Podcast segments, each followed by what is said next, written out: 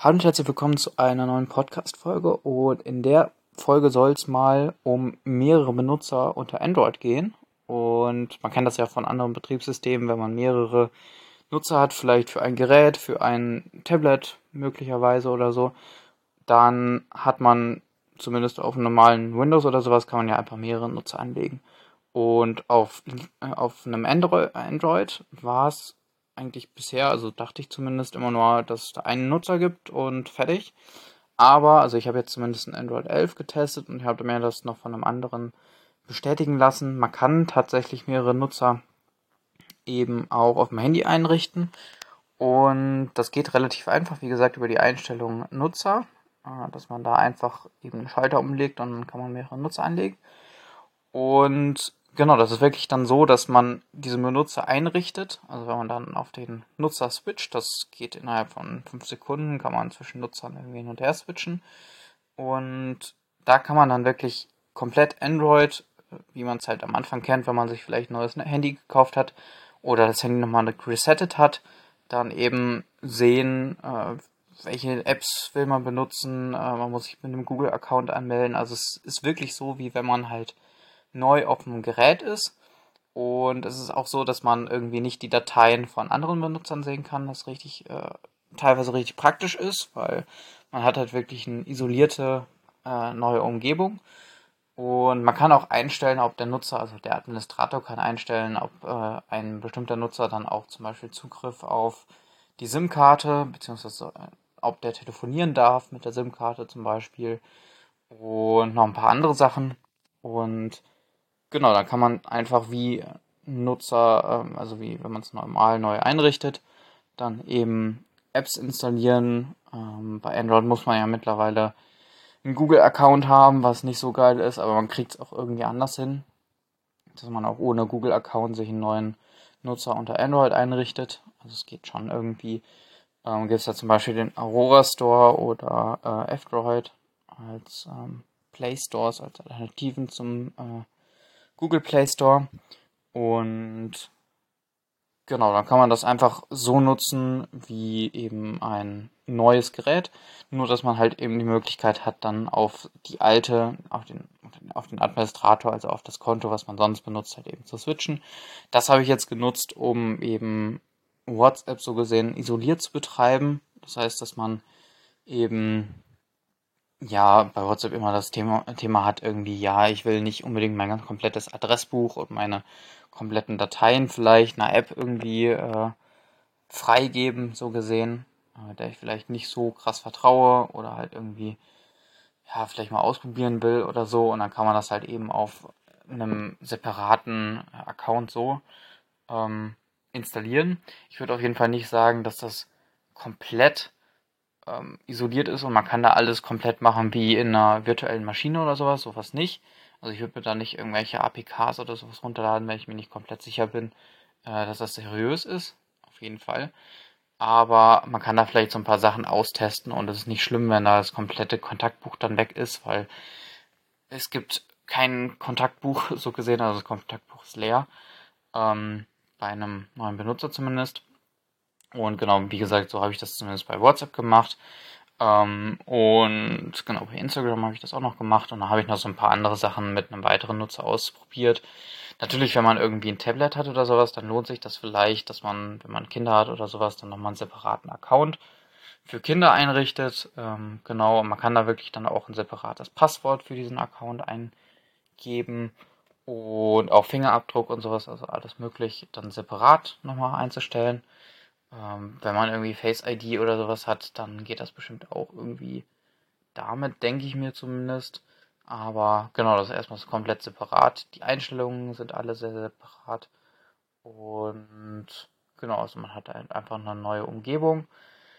Und genau kann das auch irgendwie, wenn man, keine Ahnung, irgendwie jemandem anderen mal sein Handy irgendwie leihen will oder so, dann muss man nicht das Passwort da irgendwie von seinem Administrator-Account ja, nennen, sondern kann irgendwie mal so einen Dummy-Nutzer danach freigeben, wo man dann auch den Fingerabdruck des, äh, die, der Person irgendwie hinterlegen kann.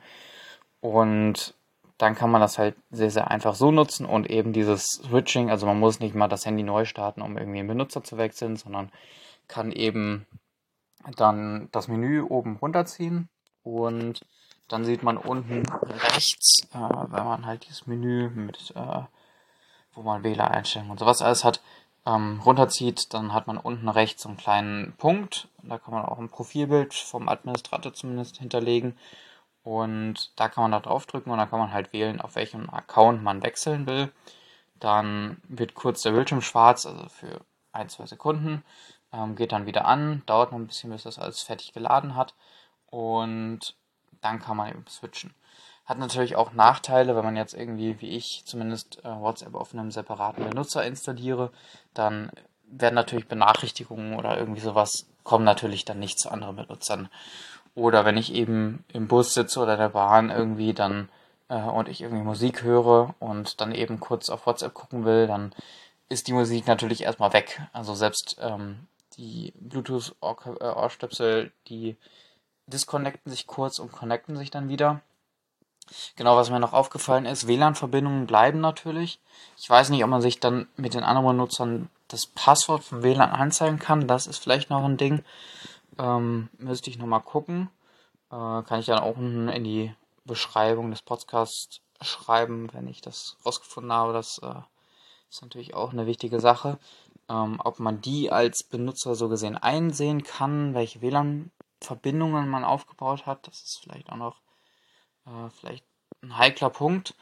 Ähm, aber sonst, wenn man nicht angegeben hat, äh, Anrufe äh, freigeben für den Benutzer, dann kann er auch nicht irgendwie auf SMS und sowas alles zugreifen. Und genau, dann hat man eben ähm, ja die Möglichkeit, da irgendwie zum Beispiel auch neue, äh, also mehrere Accounts in einer, also gleichzeitig zu benutzen. Also wenn man zum Beispiel zwei ähm, Instagram ist jetzt ein schlechtes Beispiel, aber andere ähm, Sachen, zwei verschiedene GitHub-Accounts oder zwei verschiedene Element-Accounts oder irgendwie sowas hat, dann geht das ja nicht in einer App, ähm, zumindest Stand heute. Und dann könnte man es natürlich so machen, dass man die App äh, mehrmals auf verschiedenen Benutzern installiert. Und dann kann man eben auch sehr, sehr einfach eben durch das Wechseln zwischen den Benutzern dann die verschiedenen Accounts mehr oder weniger halt gleichzeitig benutzen, ohne sich immer wieder ab und an zu melden. Genau. Und das ist, denke ich, auch äh, vielleicht ein äh, Use Case, den man benutzen kann. Eine andere Sache ist, wenn man jetzt zum Beispiel ein Diensthandy hat, dann könnte man sagen, ja, ich habe einen Account für die, für die Arbeit und einen, äh, den Administrator-Account meinetwegen auch für privat. Und dann kann man sagen, ja, ich habe, wenn ich auf der Arbeit bin, dann nutze ich irgendwie Outlook und sonst brauche ich das nicht. Also ich will auch keine Benachrichtigung bekommen, wenn ich dann auf privat bin.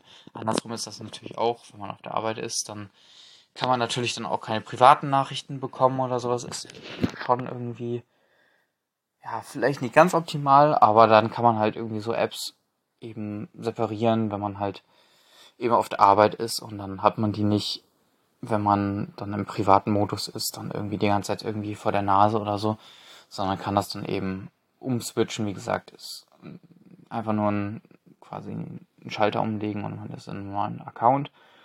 Und genau, mal gucken. Ich werde das die nächste Zeit mal austesten. Ich habe das schon ein paar Tage mal jetzt probiert und es scheint auch echt gut zu funktionieren. Also es ist nicht so, dass man irgendwie dann in einem Nutzer feststeckt und dann nicht wieder zum anderen Nutzer kommt oder sowas oder dass man das Gerät neu starten muss. Also ist auf jeden Fall nicht so sondern es ist halt einfach nur äh, irgendwie so eine kurze Wartezeit von fünf Sekunden und dann muss man sich beim anderen Account einloggen und schon äh, hat man halt eben die Apps, die man beim anderen Account hat und genau, kann da Sachen machen.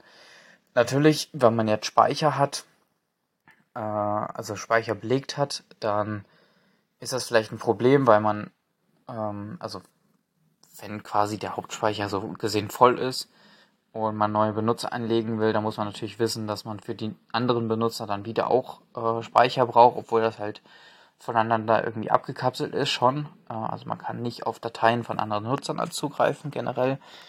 Und da muss man halt einplanen, dass der Benutzer dann auch eben äh, ja, Platz irgendwie braucht auf dem Handy natürlich.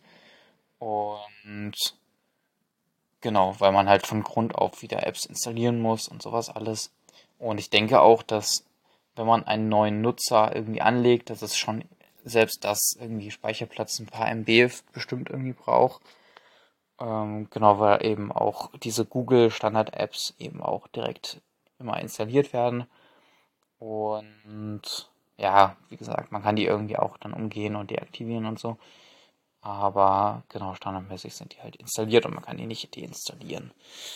Genau, und ja, ich werde das wie gesagt beobachten und vielleicht nochmal eine Update-Folge machen. Und genau, dann sehen wir uns in der nächsten Folge. Bis dahin.